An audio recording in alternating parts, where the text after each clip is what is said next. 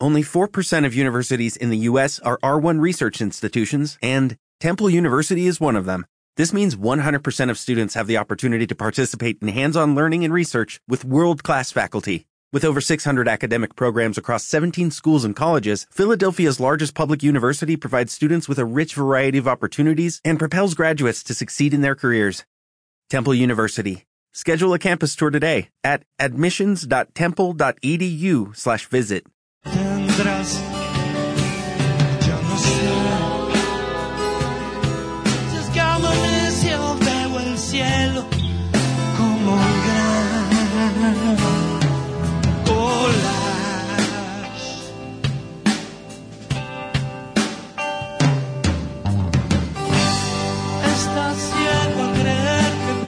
Continuamos en Con todo a tiempo recorriendo los distintos caminos de la cultura y ya tenemos a nuestra próxima invitada.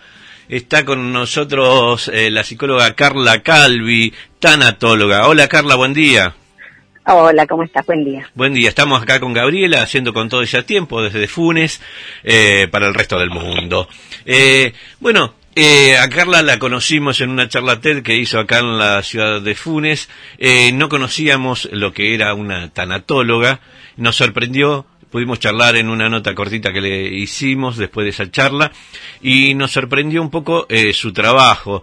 Contanos un poco de qué se trata, qué es una tanatóloga, Carla.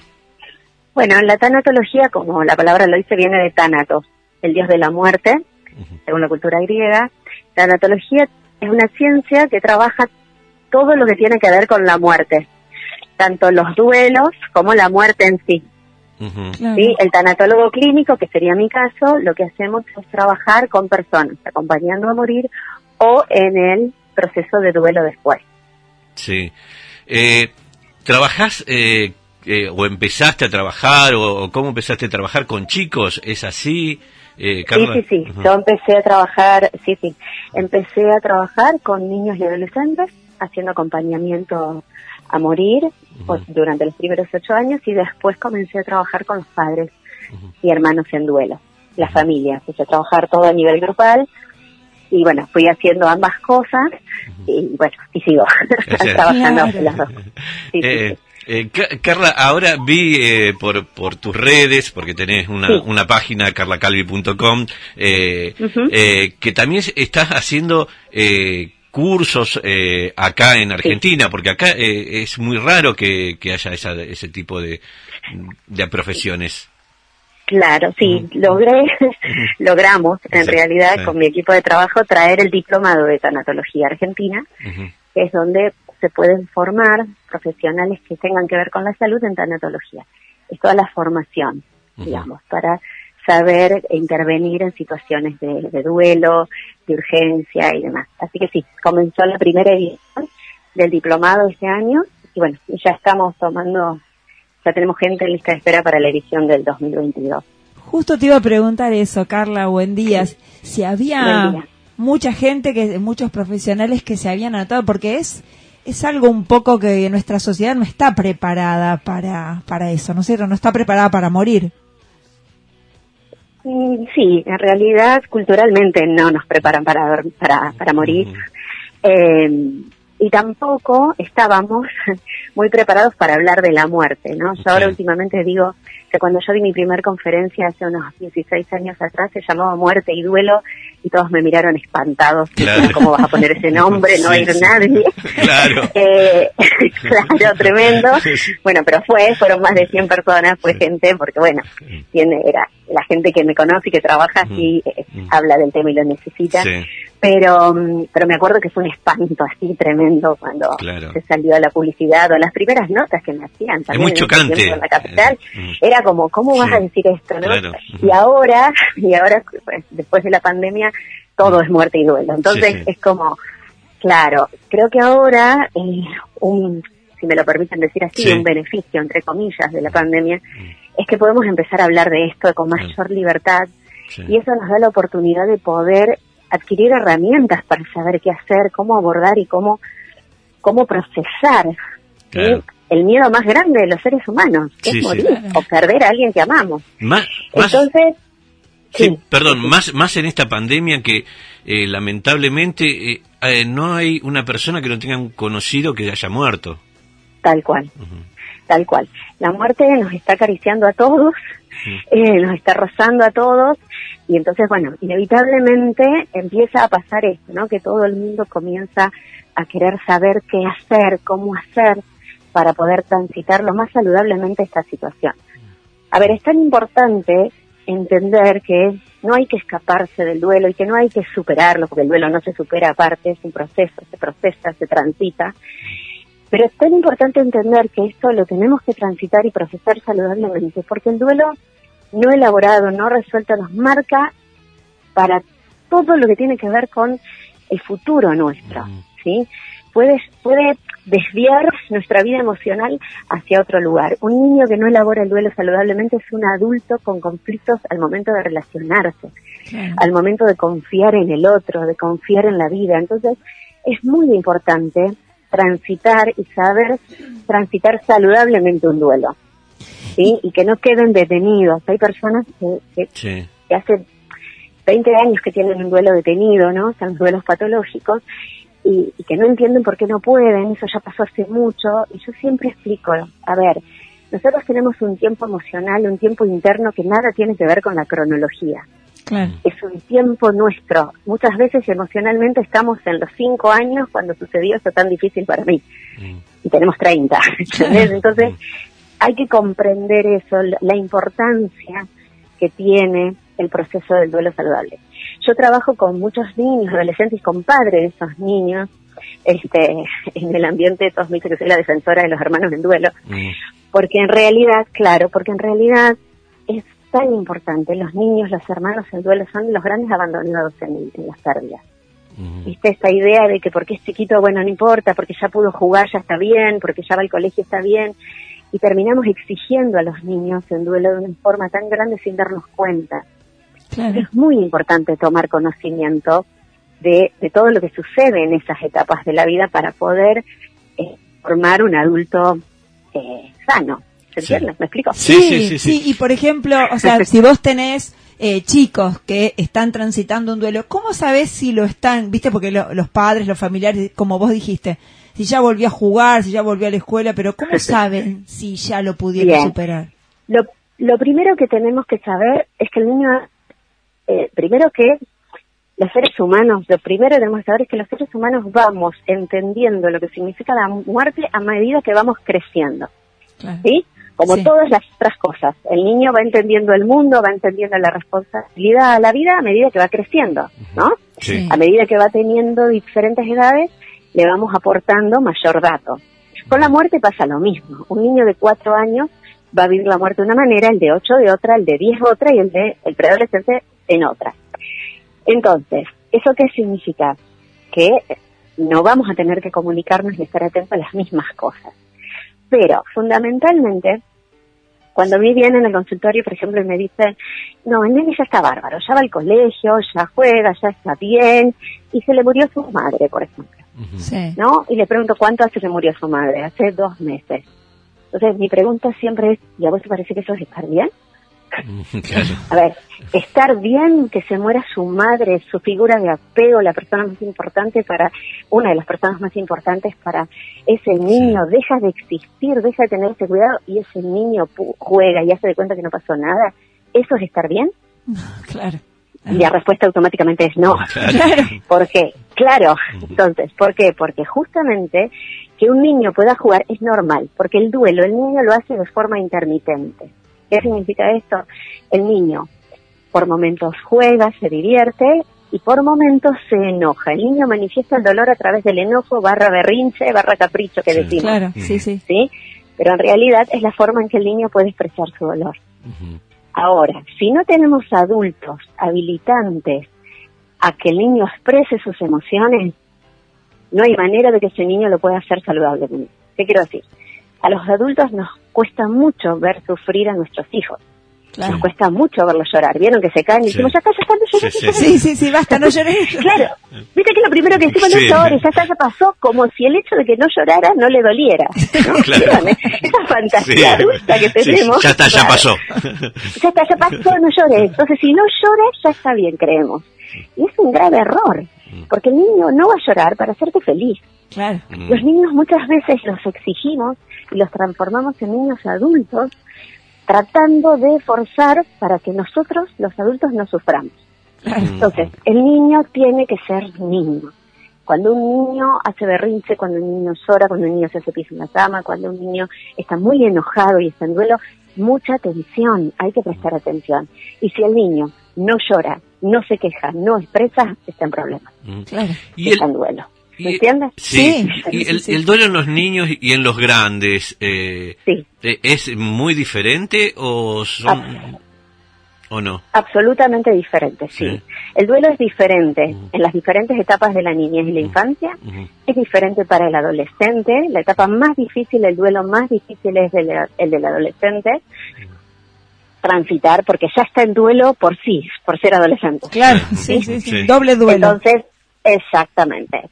Eh, entonces, y el adulto de otra manera. Y ya en el adulto corre todas las, corre ya ahí, y, ah, en el adulto su historia, digamos, ¿no? Sí. Claro. A ver, si ese niño, claro, cuál es su historia con los dolores, con cua- cómo, cómo procesa, cuál fue su historia. Entonces, Claro. depende cuál sea su historia, vamos a tener un duelo más fácil, más difícil, más sano, menos sano, ¿sí? Entonces, la diferencia, gran diferencia, es que en la adultez nosotros ya entendemos lo que significa morir. Solo nos toca aprender la práctica seria, que es el encuentro con el vacío Claro. Pero ya físicamente, mentalmente, biológicamente, psíquicamente, ya sabemos lo que significa morir. Sí. Por ejemplo, a un niño, el morir a veces es como un abandono, no es una desaparición física, ¿verdad? Claro. Nada más, es como una sensación de abandono. ¿Vieron los dibujitos animados que los que se caen, los aplasta, los pasa un camión, Sí. quedan Sí. aplastados, se inflan y vuelven a caminar? Sí. Bueno, los niños sienten, viven la muerte de esa manera, ¿sí? Entonces, Claro. hay que explicarle claramente que no es de esa forma. Entonces, eh, eh, todo eso es lo que marca la diferencia. Claro. ¿Y qué Eh, pasa cuando, por ejemplo, viste, los adultos eh, se quedan Sí. como paralizados en eso, como que hacen un duelo eterno, suponete?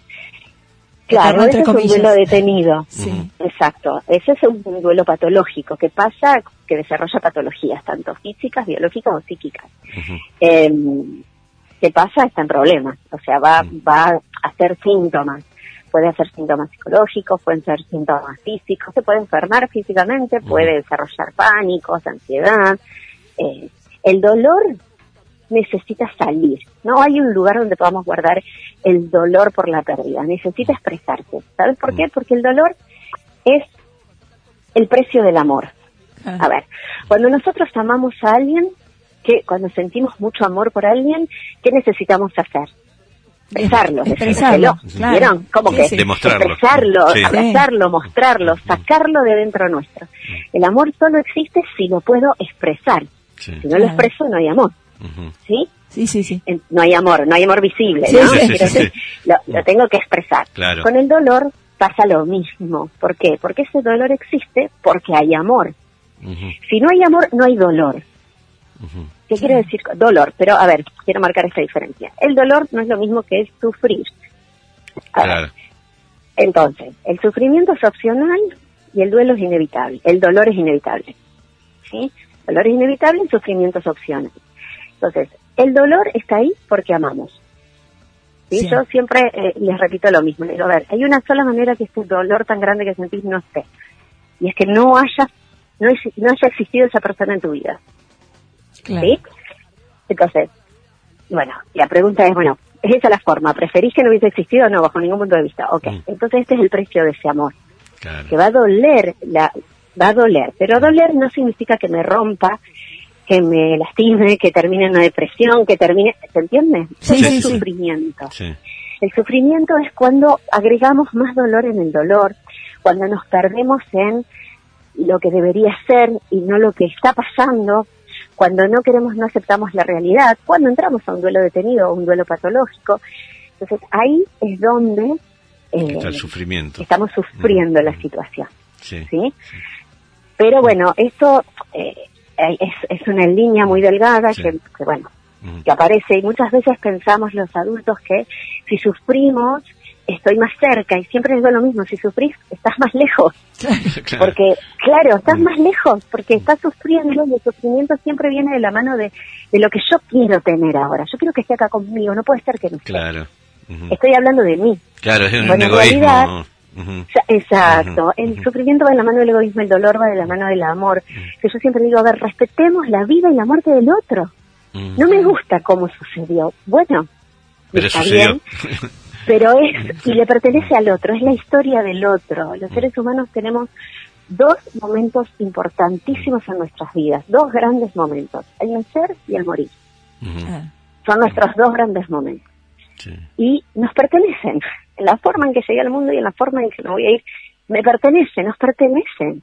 Y tenemos que poder aprender a respetarlo, con mucho respeto digo esto, y con mucho amor y con mucho trabajo, porque no es fácil. Hay muertes que son muy difíciles de procesar, muy difíciles de aceptar, formas de muerte, ¿no? Sí. Pues yo siempre digo lo Sí. mismo, todos morimos iguales. Sí. El momento de morir, todos morimos iguales. Nuestro corazón y nuestro cerebro están funcionando. La forma de la muerte es lo que es diferente. Sí. La forma, cómo llegamos a, esa, a ese momento es lo que cambia y eso es lo que lo hace muy difícil a veces el proceso, ¿no? Del duelo. Claro. Yo, yo, yo siempre recomiendo tu página porque hay algunas cosas que, que, que para leer que son eh, realmente eh, interesantísimas, eh, muy lindas. Eh, aparte, tenés, eh, digamos, algunas recomendaciones de libros, películas que la gente puede ver con respecto al tema y esas cosas que, que también eh, te Sí. ayudan, que son interesantes, que son entretenidas, algunas. Eh, Son interesantes, eh, ¿por qué, no? Las, las películas, porque a veces podemos ver y no sentirnos tan solos, ¿no? Eso, eso ayuda. Yo en el, en el, en la pandemia, por ejemplo, antes de la pandemia, yo hacía ciclos mensuales de charlas para personas en duelo, ¿no? Porque, bueno, realmente mi consultorio ya no tenía lugar para recibir personas, o por ahí trabajo con el papá y la mamá, pero me falta la abuela, la tía, la hermana. Claro. Entonces, hacía, claro, entonces hacía semanal, eh, mensualmente, perdón, encuentros en donde todas esas personas podían llegar y podíamos charlar, y este era un lindo momento para que se encuentren entre otros dolientes. Con la pandemia, por supuesto, eso dejó de pasar, y, y empezó a, a haber una catarata ¿no? de personas empezando a hablar ¿no? del duelo y empezando a sentirse mal y desarrollé un libro en la pandemia lo hice que se llama Yo te acompaño que Sí. no es un libro es un cuaderno en realidad de acompañamiento de duelo para esas personas que no que ya no uno no podía llegar no esas Claro. personas que, que que no saben cómo hacerlo que no entienden cómo es el proceso y y bueno, ese, ese cuaderno desarrolla actividades para que ellos sepan actividades e información de cómo ir transitando cada etapa, qué es lo que conviene hacer, qué es lo que no, qué es lo, lo eficaz y qué no, eh, para acompañarlos. ¿no? Entonces, las películas, los libros, bueno, ahí en mi página también hay historias reales Sí. de pacientes, historias que cuentan. Todo eso ayuda mucho en el duelo, no sentirnos tan solos, porque viste que el ser humano cuando tiene un dolor, un sufrimiento muy grande, cree que eso Sí, nos pasa a nosotros. Sí, claro, sí, sí. claro. Y no es real, la muerte nos pasa a todos. Creo que una de las enseñanzas, con permiso de nuevo vuelvo a pedir, de esta pandemia es, es ese también. Mm, A ver, sí. la muerte es el destino de todos. Nacer es empezar a morir. Entonces, es, en- es como concientizar un poco esto. Claro. ¿no? Que la, la pérdida nos toca a todos. Y cuando uno dice, yo no pensé que me iba a pasar, bueno, error, puede pasar. claro, Te- te va a pasar. Claro, Eh, puede, claro, eh, puede pasar, puede pasar, ¿no? Cuando dicen, ¿por qué a mí? Yo siempre digo, ¿no? Este, ¿Por qué a mí? ¿Y por qué no? Claro, seguro. ¿no? Ujú. O sea, claro, yo siempre digo esto, a ver, los buenos, los malos, los asesinos, los santos se mueren. Sí. A ver, la muerte no, no distingue eh, esas cosas. Eso, Sí. eso tiene que ver con la vida, no con la muerte en sí.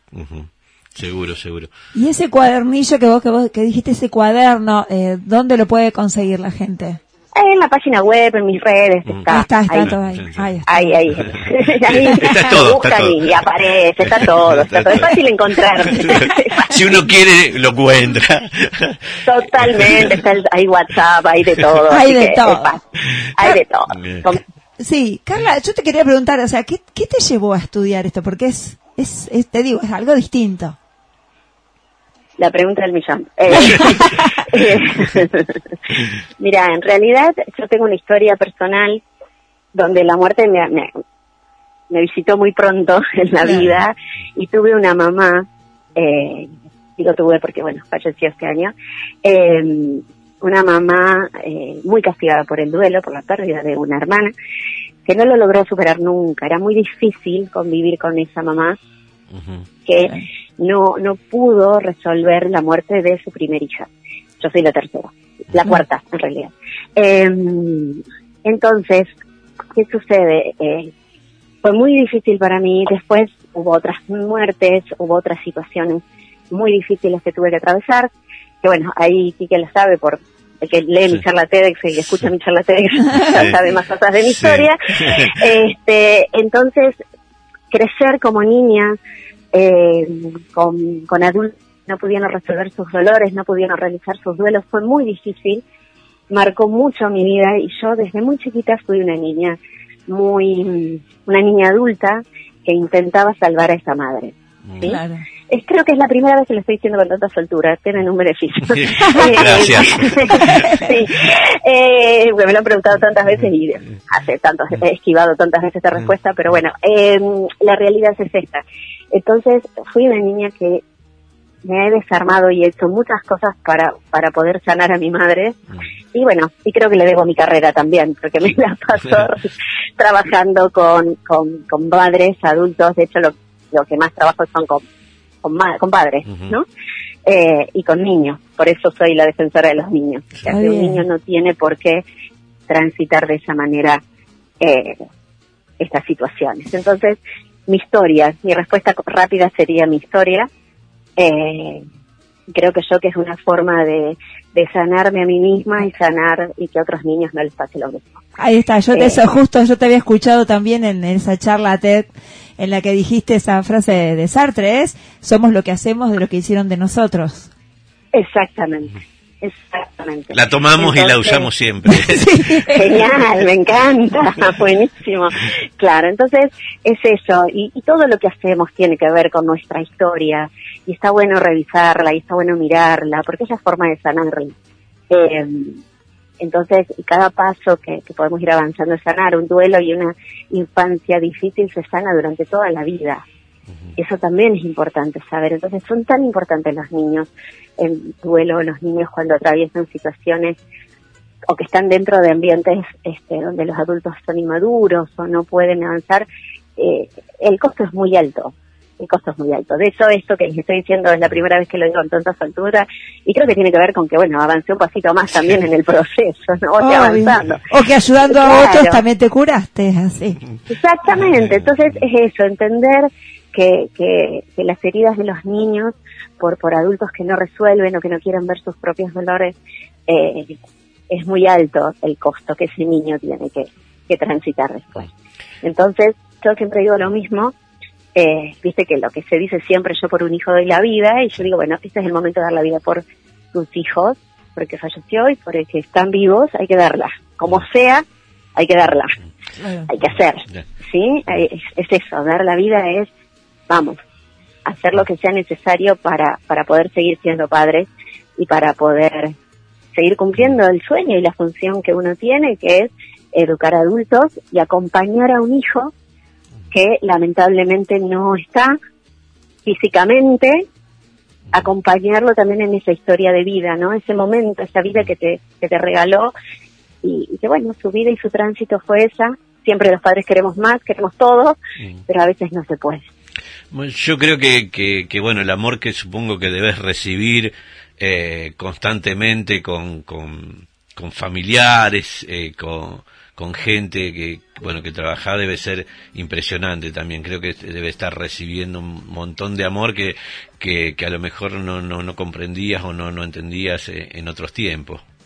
Eh, Mira, en realidad sí, yo siempre digo que cuando todos me miran, se enteran de que trabajo y me miran y me dicen, ay, qué horrible, Sí. yo los miro diciendo, no, horrible fue otra cosa. Claro. Eh, mi trabajo es un privilegio, o sea, yo me siento muchas veces muy privilegiada y siempre pido mucho permiso y pido disculpas y, y soy una agradecida porque confían su dolor en mí, porque confían en su corazón y, y, ser parte de ese olor y ser parte de ese proceso es un privilegio para mí en el sentido de, de bueno, de, de la confianza, ¿no? Y de poder transitar juntos esa situación. Eh, me siento una privilegiada no solo por el amor que recibo, sino por el aprendizaje que tengo todos los días. Sí, debe Eso ser es no, también. Yo, yo no tiene- siempre les emociona mi idea, eh, todo lo que me han enseñado y todo lo que eh, he podido internalizar y que he podido mirar y, y bueno, nada.